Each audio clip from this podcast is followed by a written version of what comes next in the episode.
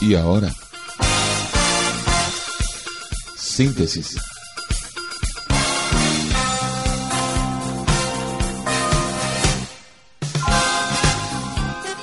Comunicando el amor de Dios a todas las naciones.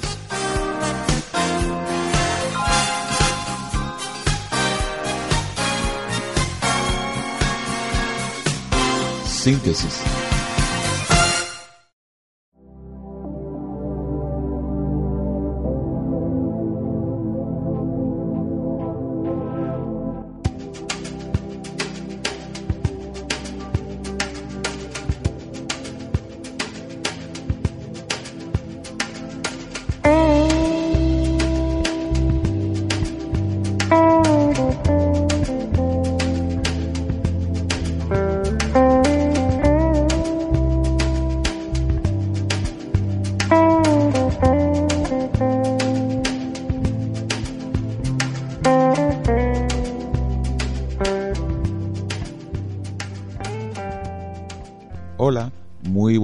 para todos nuestros muy amables radioescuchas de Vía de Escape 105.5 FM. Para todas las personas que nos estén sintonizando en un horario diferente, pues les decimos muy buenos días, muy buenas tardes, en el nombre de nuestro Señor Jesucristo.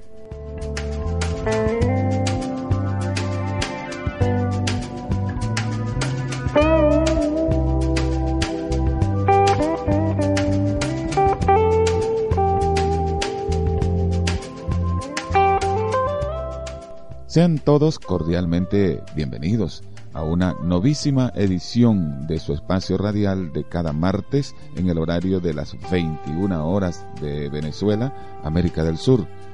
En los controles técnicos, el ingeniero José Farías, en la dirección de vía de escape, Elías y Eleide de Sanra. En la dirección de la FM del Rey 96.9 en la ciudad de Cenillosa, Argentina, José Ramiro Franco. Producción y conducción, quien tiene sumo gusto de hablarles, Julio César Barreto. 0412-696-5291, 0426-393-2333.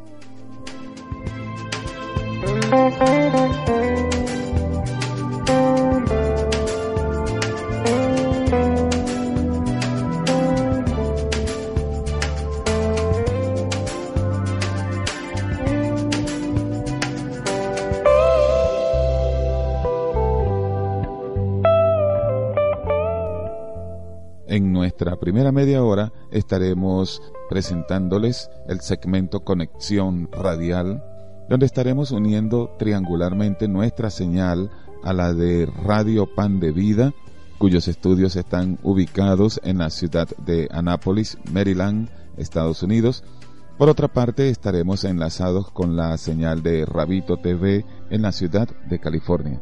En los estudios de Pan de Vida estará nuestro hermano y amigo Víctor Solís. Y en Rabito TV se encuentra Juan Carlos Fernández, mejor conocido como Rabito. En la segunda media hora estará con nosotros nuestro invitado, el pastor Ernesto Pinto, del Ministerio Comunicacional Encuentro, como siempre con sus impactantes entrevistas y testimonios. Hoy, por cierto, escucharemos a un joven centroamericano llamado Elías, el cual estuvo atrapado en las bandas delincuenciales y en el consumo de las drogas. Adicionalmente, les ofrecemos el consejo espiritual oportuno y la mejor música del universo, que no es otra que la música de Dios. Nuestra primera pausa musical estará a cargo de Gilberto Daza con su tema que se titula Madrugada. Amables, esto es Síntesis. Y esta, la mejor música, nuestra música.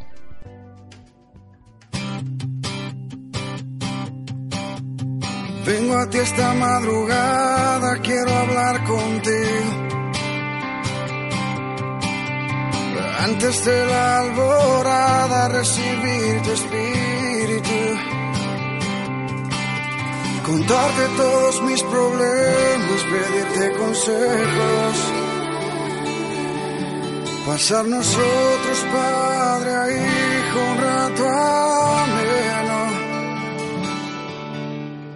Vísteme de tu grandeza, cuéntame tus sueños. ¿Qué minutos se hagan horas cuando estás con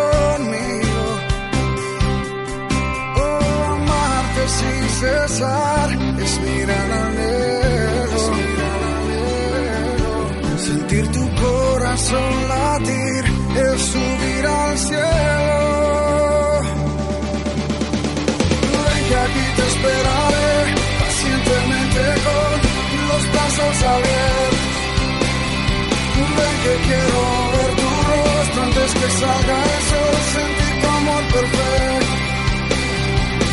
que no sé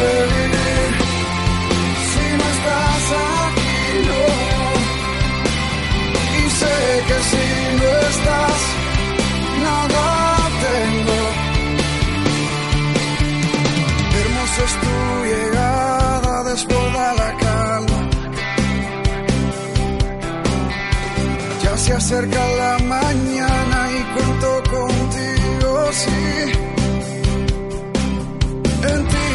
puedo confiar, tú nunca me has fallado. En tus promesas puedo estar confiado. Oh, oh. Ven, regresa, esperaré pacientemente con los brazos abiertos. Ven que quiero ver tu rostro antes que salga el sol, sentir tu amor perfecto. Si no estás aquí. Y sé que si no estás,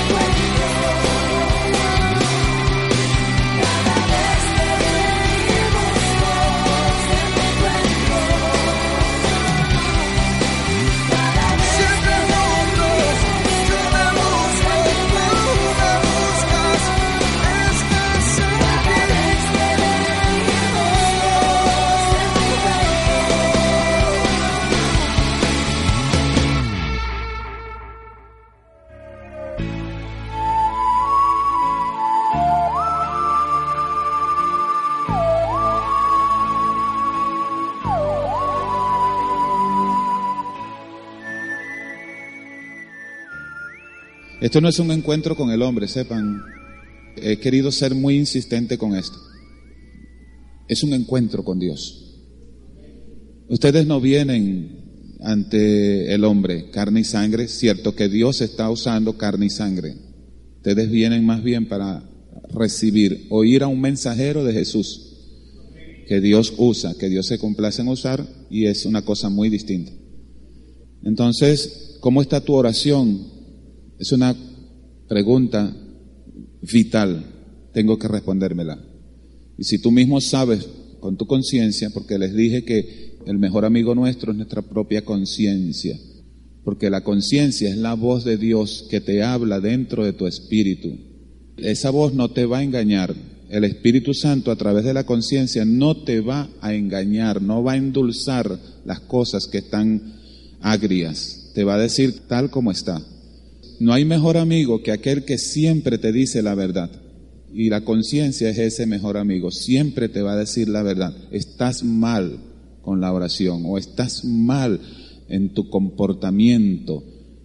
Tu santidad no está acorde, no estoy encontrando tus obras perfectas. Cuando Dios nos habla así, puede ser que te hable a través de la oración, meditando. Puede ser que en, en una noche como esta, mientras estamos hablando, Dios está allí, tocando. Es contigo, tocando a la puerta del corazón. Es contigo que estoy hablando. Haz algo para cambiar tu situación. Entonces, es allí cuando me quedan dos alternativas, o acepto que Dios me está hablando, o me escondo de Dios, o ignoro la voz de Dios. Es peligroso lo segundo. Hay que aceptar, gracias Señor que me estás reprendiendo, gracias que me estás hablando, gracias que tú sabes que es conmigo y yo sé que es conmigo. Y proponernos a hacer algo. Esa es la puerta de la revelación, donde Dios te revela la condición en la que te encuentras. Dios te descubre delante de, su propio ser, mira, esta es tu condición.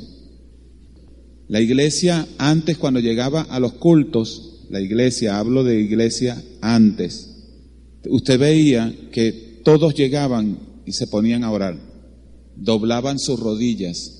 Y usted no escuchaba allí antes de que el pastor comenzara el servicio o la pastora, quien quiera que, o alguien que hubiese comisionado los pastores para que iniciara el servicio, usted no veía a nadie hablando en la iglesia. ¿Qué está pasando? ¿Usted está viniendo a la iglesia a qué cosa?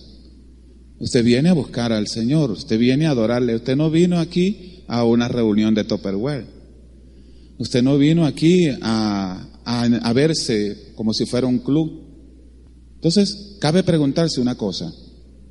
Jehová está en su templo, calle delante de él todo el pueblo. ¿Eso prepara el ambiente espiritual para un servicio?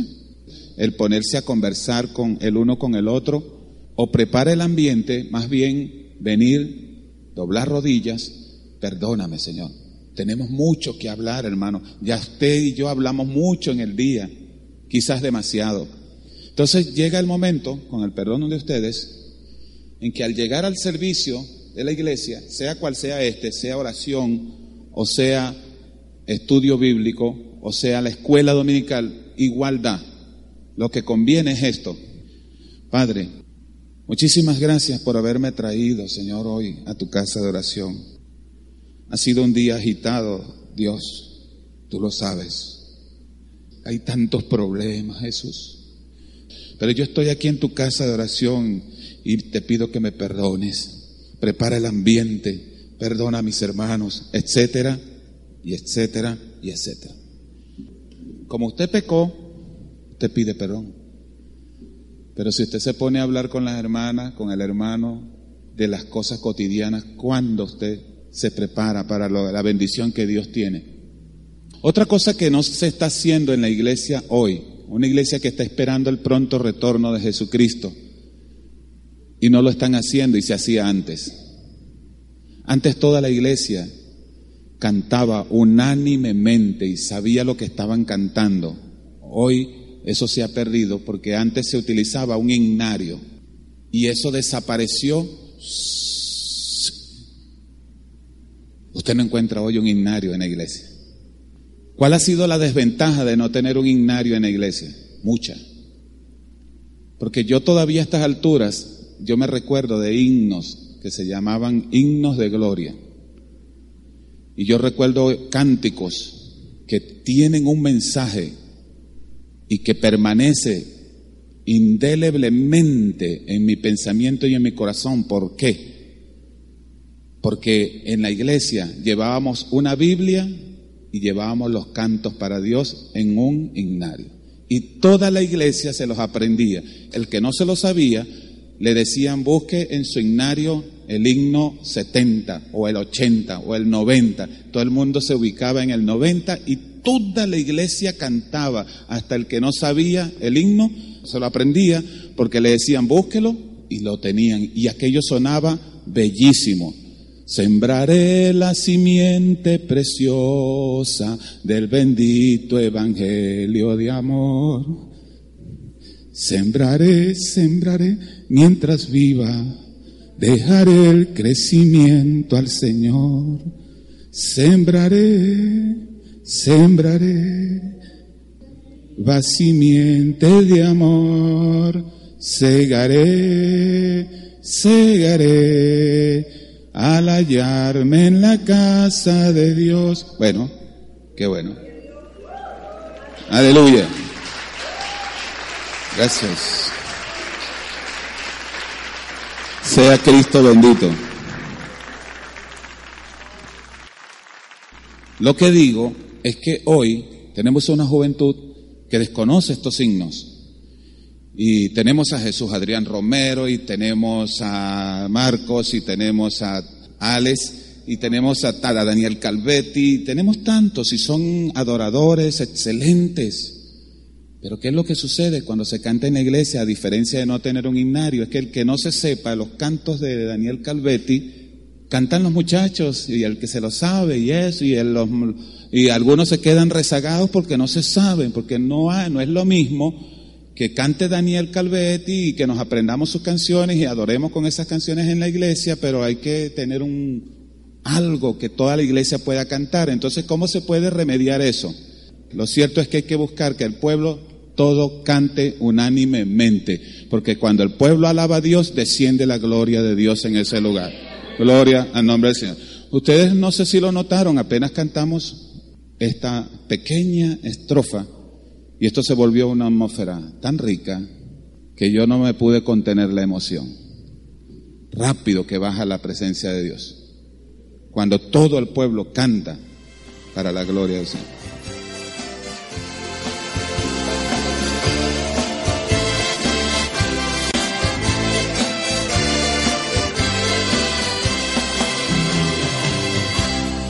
Sembraré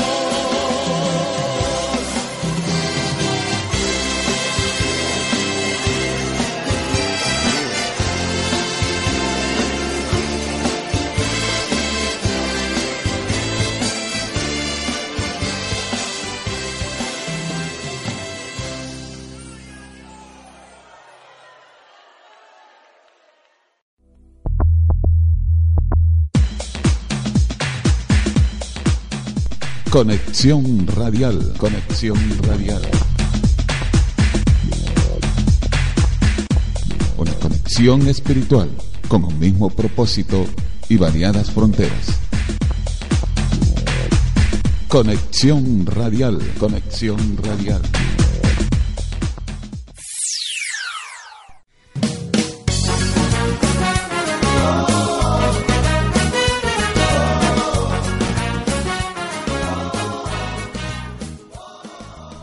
Así es. Bueno, y también siguiendo con las preguntas, Sí. hay una que dice, ¿existe un gran cambio, Rabito, en el Evangelio comparado a los 80 a esta época? De los 80 hasta época. Sí.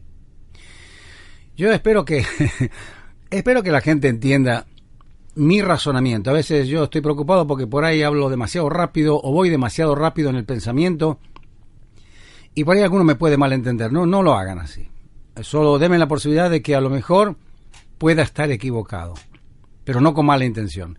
Pero no creo estar equivocado cuando analizo los, el Evangelio de 1980. Yo me convertí en esa época.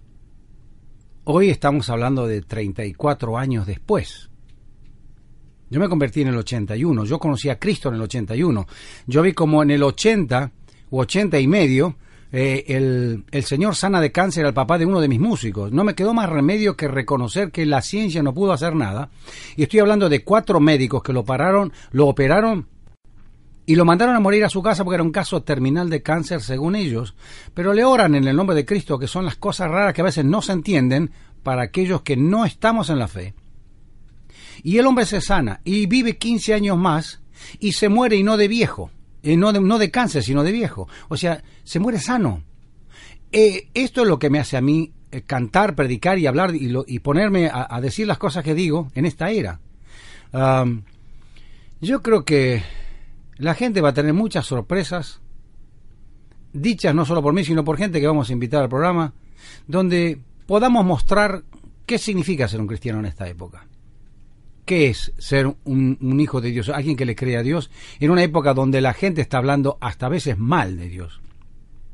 El otro día me, encontré con una persona que se reía de la gente de fe. Y bueno, es- todo me es lícito, aunque no todo me conviene. Esa persona que no tiene fe no sabe que Dios dijo eso. El Dios que le sopla vida a esa persona también le dijo lo mismo. Mira que yo te espero, porque yo soy el que te da la vida, te soplo vida aunque me niegues, solo por amor. Pero después con el correr del tiempo, Dios te llama, ¿no es cierto? No me quiero mucho de las preguntas, porque a veces me pongo a pensar y a, a desarrollar las ideas y me voy por, por porque hay mucho que hablar. Pero yo desde esa época que conocí al Señor, nunca más volví para atrás. Sé dónde estoy parado, sé lo que estoy hablando. Eh, quiero decírselo a la gente para que la gente tenga una alternativa más. Después que hagan lo que quieran. Ok, bueno, y así como usted responde la pregunta, ¿existe un gran cambio del Evangelio entre los 80 y la época actual? Claro que Déjame, sí. te- déjame terminar algo más, porque yo creo que cuando yo me convierto al Señor, eh, veo un- unas ganas en toda la gente, donde Carlos Anacondia, donde Gigi Ávila, donde Billy Graham, donde aún Jimmy Schrager, aún este eh, el hermano Rasky, aún Luis Palau, eran personas que estaban viniendo en una, en una trayectoria de vida cristiana, predicando el Evangelio bíblico, donde la palabra prosperidad no se metió en el medio porque todavía lo que había ganas era de salvar almas. Pasa el tiempo, pasan 20 años, pasa un poquito más de 20 años, y veo que se le agregó algo al Evangelio que no hace falta agregarle, porque la Biblia dice ni un tilde ni una coma le agreguen. Le agregaron que es importante la prosperidad en nosotros y a veces más que la salvación. Entonces se hace mucho negocio, se hace mucho, mucho alarde de lo que es la prosperidad, sin hablar antes de lo que es buscar del reino de Dios su justicia, que lo demás, prosperidad o lo que sea, viene por añadidura. Yo tengo eso claro.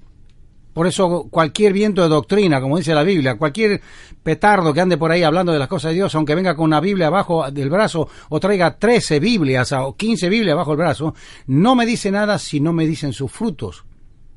Ya la Biblia bajo el brazo de una persona no dice nada. Hoy, para mucha gente sí dice algo. Pero hay un dicho que nadie, nadie se debería olvidar, que dice, tu testimonio habla tan fuerte que no me, dejas, no me deja escuchar tus palabras. No importa lo que grites, sino qué estilo de vida llevas según la Biblia que llevas abajo el brazo. ¿Cambió el Ahora- Evangelio? Sí, cambió. Cambió mucho ahora y no para bien. ¿eh? Ahora en día se habla más eh, de prosperidad o se habla más de salvación. Creo que se habla más de, de prosperidad. Eh, eh, hay mucha gente que no está haciendo ruido. Yo los conozco de cerca. A muchos de ellos, muchos otros no, pero muchos de ellos sí los conozco de cerca. Y veo que, sin hacer ruido, predican el Evangelio, dan de comer a los pobres, levantan a los que se le cayeron, van a buscar a la gente a la calle, eh, van a visitar a los hospitales. Hay gente que está trabajando en serio. Eh, yo me, me pongo contento porque a mí me hace bien ver esas cosas, porque también veo lo otro y es lo que me hace mal. Necesito algo que me contrarreste para que no me, eh, entre lo que veo y la, consejería que le pido al Señor, digo, papá, ayúdame a que siempre con- eh, mantenga el balance, el sentido común para analizar todo lo que veo, desde lo malo hasta lo feo, desde lo chueco hasta lo derecho. Padre, ayúdame porque a veces me confundo, porque estoy hecho de carne pero este sé que hay un montón de gente que está trabajando en silencio y está trabajando como Dios mandó que trabajemos. Ahora, te encontrás los otros que hacen mucho ruido, algunos hacen demasiado ruido, cobran muy caro para hacer ese ruido. Estamos hablando de arriba, algunos hasta de 200, 300 mil dólares arriba. Quiero terminar con esto. Sí cambió. Sí cambió y tengamos mucho cuidado de no confundirnos, porque a ninguno nos conviene confundirnos. El Evangelio de Cristo, aunque algunos lo cambiaron, todavía sigue siendo el mismo y seguirá siendo el mismo hasta que el Señor venga otra vez. Con mucho gusto. también tenemos Dale. otra pregunta que dejamos en, la semana pasada. ¿Cuál fue? Por falta de tiempo. Y platicábamos acerca de la fe. Hmm. Me decía una señora y me escribió, Sí. el nombre se llama Jorlin. Jorlin. ella, escri- es- ella escribía y decía que ella tuvo un, eh, un, un encuentro con el Señor Ok. y que tiene una, una manera de agradecer.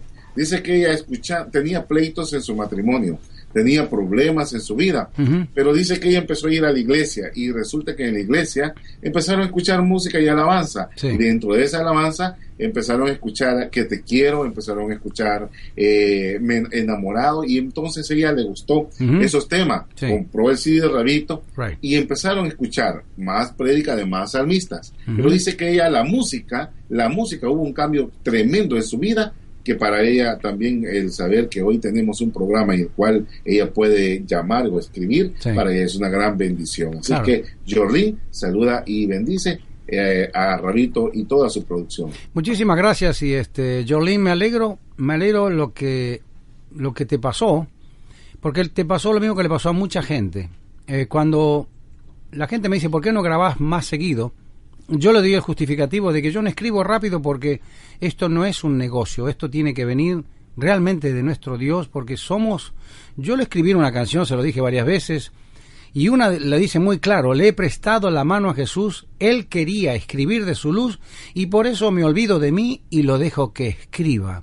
Me olvido de lo que estoy haciendo, que escriba lo que él sabe que hay que escribir en las canciones, que después yo voy a cantar, para que la gente la escuche y sea un motivo de sanidad, de levantarle el ánimo, de levantarle este, la fe a una persona, de tirarle de la oreja a otra persona, porque en definitiva nosotros estamos para hacer luz donde no hay luz. Hay gente que necesita que a veces la sacudan bien duro, por eso eligió a, a un, a un Juan Carlos Fernández, el señor, que es el que les habla, con un carácter de Pedro, para a veces poner cosas bien atrevidas en las letras, bien duras, donde algunas personas dicen, Juan, este, tus letras son bien profundas y a veces son duras, es que yo no tengo la culpa, querido. Sí sé que son profundas, sí sé que son duras, que a veces suenan duras, pero el que la escribe no soy yo, yo pongo la mano, él escribe, y si te suena dura, agárrate porque te está hablando a vos, como yo me agarré cuando terminé de escribir,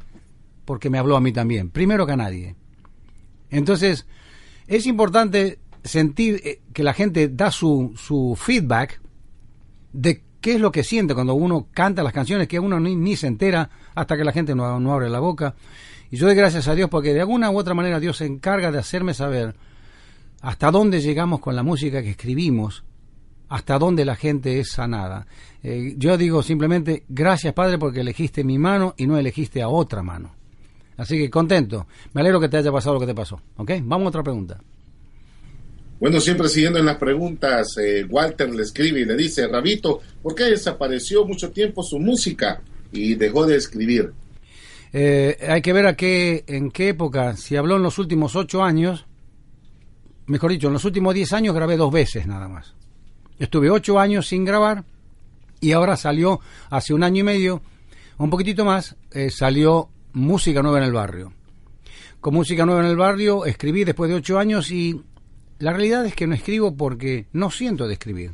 Por ejemplo, eh, para que la gente lo sepa, y esto es algo que va a empezar a aparecer ahora en, en los medios, eh, la gente va, va, quédense tranquilos porque todavía Dios no me llamó y tengo muchas muchas cosas para, para escribir. Dios me hizo empezar a sentir que hay que escribir otro tipo de cosas, que hay que escribir, eh, seguir escribiendo sobre lo que es la pareja, el amor, la, la in- la intimidad entre el hombre y la mujer cristiano, la- el matrimonio cristiano, pero hay que escribir otras cosas más. Entonces, estoy empezando a componer eh, otro tipo de, de cosas. No se asombren, a mí no me gusta repetir. Muy probable que a lo mejor encuentren cosas que no tienen nada que ver con lo que se escribió hasta ahora, pero es que es natural cuando uno va quemando etapas. Las nuevas etapas traen nuevas ideas. Entonces, lo bueno es tener un catálogo de una persona, de todo lo que escribió desde el principio hasta que un día se fue.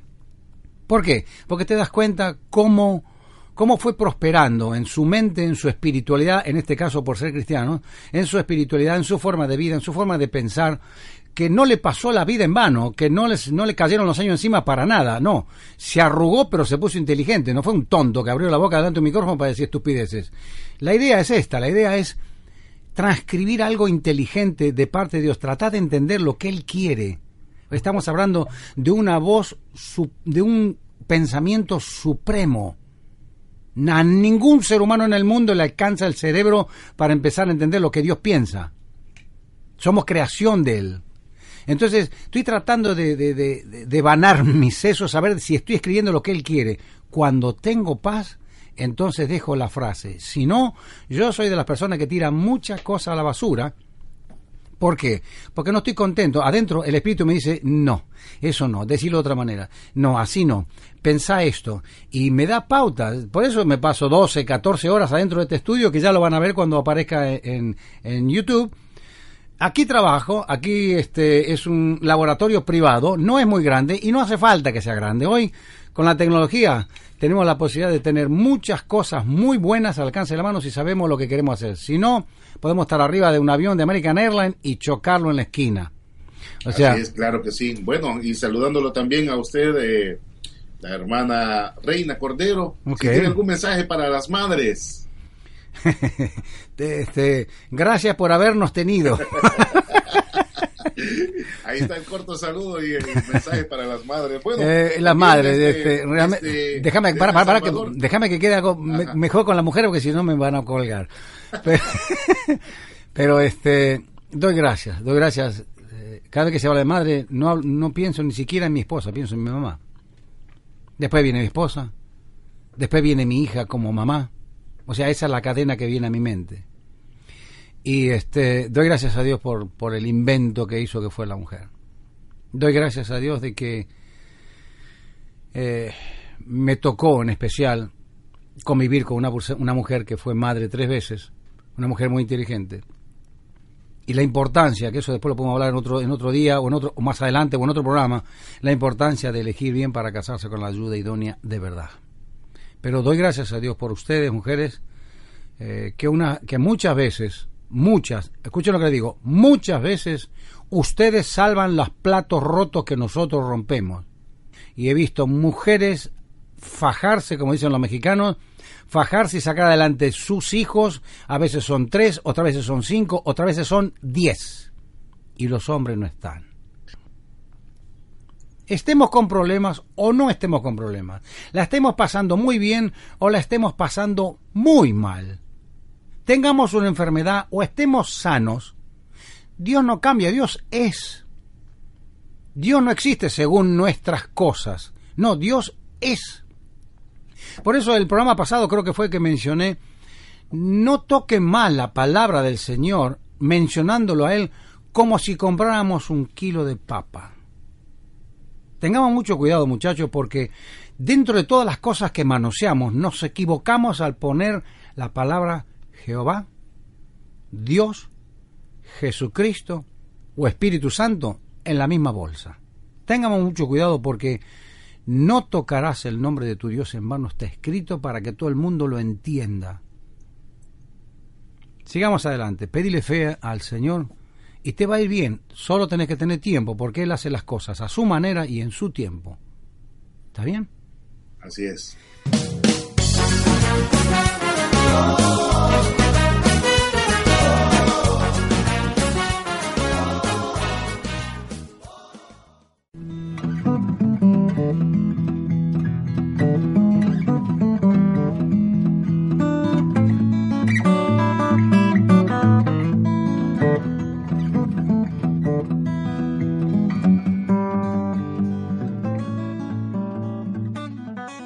Seguimos con ustedes en esta segunda media hora de su síntesis.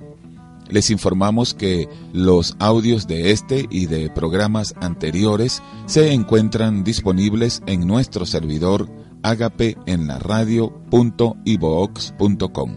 Se lo reiteramos, agape en la radio.ibox.com. La palabra ibox, tal como i latina, v chica, doble o X. Y desde ese site usted puede escuchar de nuevo este programa y o descargarlo si lo prefiere en el formato MP3 para que lo pueda disfrutar de nuevo con la elasticidad de su tiempo disponible tanto en su PC o en su móvil. Muchas gracias a todas las personas que nos envían sus mensajes de texto a través de nuestros números 0426 393 2333 0412 696 5291. Apreciamos mucho la preferencia que ustedes le ofrecen a nuestro programa y sus palabras de estímulo que nos alientan a seguir adelante con nuestra misión de comunicar el amor de Dios a la mayor cantidad de personas posible.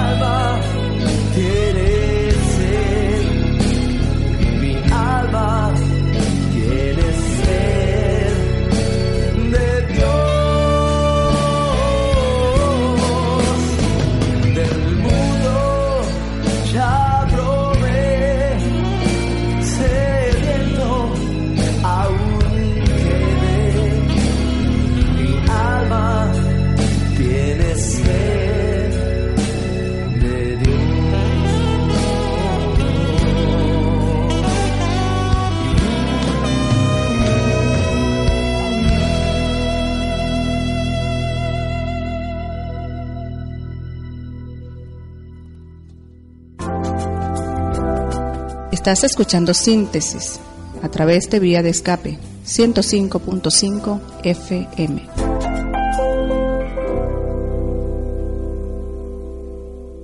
Recientemente estuvimos filmando y produciendo un documental sobre las prisiones en Centroamérica. Esta prisión, una semana antes, le habían echado gasolina y la habían incendiado. Más de 400 personas murieron en esta prisión. Muchos de estos eran jóvenes que salieron de las pandillas callejeras. Tristemente, muchos de nuestros buenos jóvenes están atrapados en estas pandillas y están muriendo miserablemente. ¿Cómo se siente el corazón de un pariente cuando uno de estos jóvenes muere una muerte sin sentido en las calles? Hoy conversaré con un joven que nos contará esa experiencia. Casi Historias que otros callan. Bienvenido al encuentro de hoy. Yo soy tu amigo Ernesto Pinto, muy agradecido por tu amable sintonía a esta radioemisora. En el encuentro de hoy conversaré con Elías, quien me dice que las drogas estaban destruyendo su vida. Escuchemos su historia. Bienvenido Elías y cuéntanos un poquitito acerca de ti. Bueno, yo soy el, el- el primero de mi familia, tengo cinco hermanos. ¿Qué se siente creciendo en una familia de cinco hermanos? Bueno, la verdad que yo vengo de una, de, de una familia en la cual mis padres, eh, mi mamá tenía dos hijos anteriores, luego ella se casó y me tuvo, yo soy el primero desde matrimonio. O sea, que la, era una madre soltera Era la madre mamá. soltera, mi madre era una madre soltera y, y ahí nazco yo, por medio de, de que mi papá conoció a Jesús y ellos decidieron casarse. Me decías que, que tu hermano fue asesinado acá. ¿Por qué? ¿Cómo sucedió eso? Contame acá. Bueno, él fue asesinado a causa que él decidió retirarse de las pandillas. Cuando él tuvo, decidió, en- en- tuvo un hijo, se, se- se encontró con una muchacha y decidieron tener un hijo, él decidió retirarse de las pandillas a causa de, de su hijo, ¿verdad? O sea, él estaba involucrado en las pandillas Sí, estaba muy fuerte, estaba bien fuerte él, eh, entonces él, a causa que nació su hijo, él quería tener un cambio en su vida, pero ah, le mandaron varios, varios personajes de varios lados de las pandillas, le mandaron gente para que lo asesinara, pero no pudieron asesinarlo porque mi madre siempre estuvo orando por él, pero desgraciadamente pues le llegó el momento, ¿verdad? ¿Cómo se la- siente tu corazón al, al ver a tu hermano muerto ahí? Bueno, fue un momento bien trágico para mi vida. En ese momento yo estaba en mi casa orándole a Dios eh, por mi familia. Estaba yo orando por, por él porque con él crecimos juntos. Ujú. Éramos dos hermanos. eh, Muy íbamos- unidos. Y, y éramos, muy, éramos muy unidos. Íbamos a la iglesia juntos, a la escuela dominical. ¿Cómo es que dos niños que van a la escuela dominical, uno se involucra en las pandillas? Bueno, eh, fue porque mi papá no, no, no, nunca quiso buscar a Cristo. Él solamente cuando yo nací estuvo bien con Dios. Pero luego él se separó, se separó del- de los planes de Dios y luego a causa de eso vino, vino una desintegración en la familia. O sea que Elías, vos, de- vos le atribuís a que tus padres se separaron, entonces la razón por la que tu hermano se metió a las pandillas. No, no precisamente fue por eso, sino que en el ambiente, eso también las pandillas involucra acerca del ambiente en que los jóvenes crecen. Porque a veces los hijos lo que necesitan tal vez es un abrazo de un padre, una palabra, y, y actualmente los padres eh, lo que le dan a los hijos es puro castigo. Y entonces por eso yo creo y pienso que los jóvenes deciden buscar refugio, lo que no encuentran en su casa, lo buscan en la calle, en los disque amigos, pero Sí. no son amigos. Claro, claro. Pero ¿cómo te sentiste ese día que viste el cuerpo de tu hermano? ahí? Bueno, eh, fue triste, muy triste para mí. Me acuerdo que tomamos un, un busito de, la, de una vecina y fuimos con mi mamá. Cuando yo llegué al el momento donde él estaba tirado, eh, lo iban metiendo a la morgue. Mi corazón fue muy desgarrador en ese momento. ¿Eso te desanima mucho y también tú te involucraste en las pandillas o solo en las drogas? No, eh, bueno, yo sí estuve en las pandillas, pero po- cuando, cuando tenía poco tiempo, cuando tenía como 18 años. Luego, más que todo, mi mundo fue en drogas.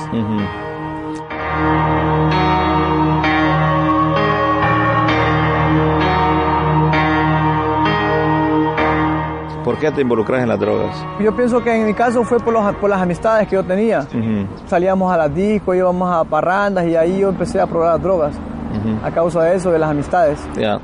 Y también me mostraste que te habían pegado un- un- una Sí, herida en tu en cabeza el- con un machete, te dieron. ¿Cómo fue eso y por qué? Recuerdo yo que estaba, yo estaba drogándome. Y a causa de un, de un diablo que le dicen los, los- los drogadictos, es un, pedacito de craft. Ajá. Yo estaba ahí, el tipo por, o sea que yo en ese tiempo ya estaba bien metido en la, en la droga. El diablo le llaman un pedacito de crack. Un, un pedacito de crack le llaman un pequeño diablillo. Ajá. Por ¿Y eso entonces te lo querían quitar o qué? me lo querían quitar y, y yo ya estaba bien metido en la, en la droga. Y cuando yo llegué bien cómo es la cosa, cuando yo llegué, yo les daba a ellos primero, yo les Sí, daba. ajá. Como yo iba con dinero, yo les daba a ellos. Pero en ese momento de que me pegaron este golpe, yo ya estaba bien metido en las drogas y por ese pequeño diablillo me, me viene este golpe. Que viene un tipo con un machete, Un y machete. te dio en la cabeza. Me dio en la cabeza y eso casi me lleva a la muerte. Ujú. Quedaste tirado ahí. ¿Quién te recoge? Bueno, me recoge una tía mía que tiene una cafetería ahí en la seis calles, que es hermana de mi papá. Ella me recoge y me lleva al hospital y, y en ese tiempo yo estoy inconsciente, estoy borracho y drogado. Y el primero que llega es mi pastor allá a la... a la- a la- Al estoy hospital. tirado al hospital, sí. Yo estaba casi moribundo. ¿Y qué te dijo el pastor? No, el- no, en ese momento yo solo me pongo a llorar cuando lo veo a él. Ujú. Porque yo estoy consciente de que Dios está conmigo. Que aún, aún en esas dificultades que yo me encontraba, Dios, Dios estaba conmigo. Eran cien ovejas que había en un rebaño. Eran cien ovejas que amante cuido.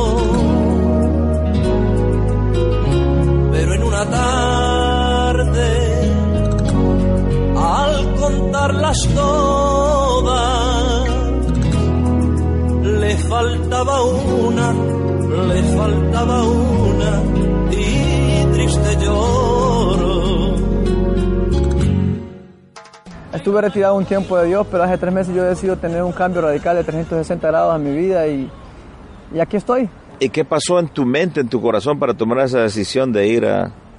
a buscar a Jesús. Sí. No, eh, Dios está siempre llamándolo a a la- al ser humano. Jesús está to- tocando la puerta y si tú le abres tu corazón, pues va a entrar. Y dice la Biblia que cenará contigo y, y Él cenará con nosotros. ¿Qué le dijiste a Dios en esa oración? No, pues que, que cambiara mi vida y que, que decidiera, que, que tomara mi, el control de mi vida, pues. Y aquí estoy. Él lo hizo. Él lo hizo, claro que sí. Jesús es, es maravilloso. Él puede cambiar el- nuestro lamento en baile, dice la Biblia, que, que aunque nosotros eh, seamos infieles, Él permanece fiel todo el tiempo. ¿Y qué pasó con la droga, el crack y todo eso? No, eso ya es parte de mi pasado, gracias a Dios. Dios sanó todas mis heridas, me ha hecho un nuevo hombre y ahora pues creo y pienso que voy para otros niveles. Dios es fiel, Él es fiel. Nadie es como Él.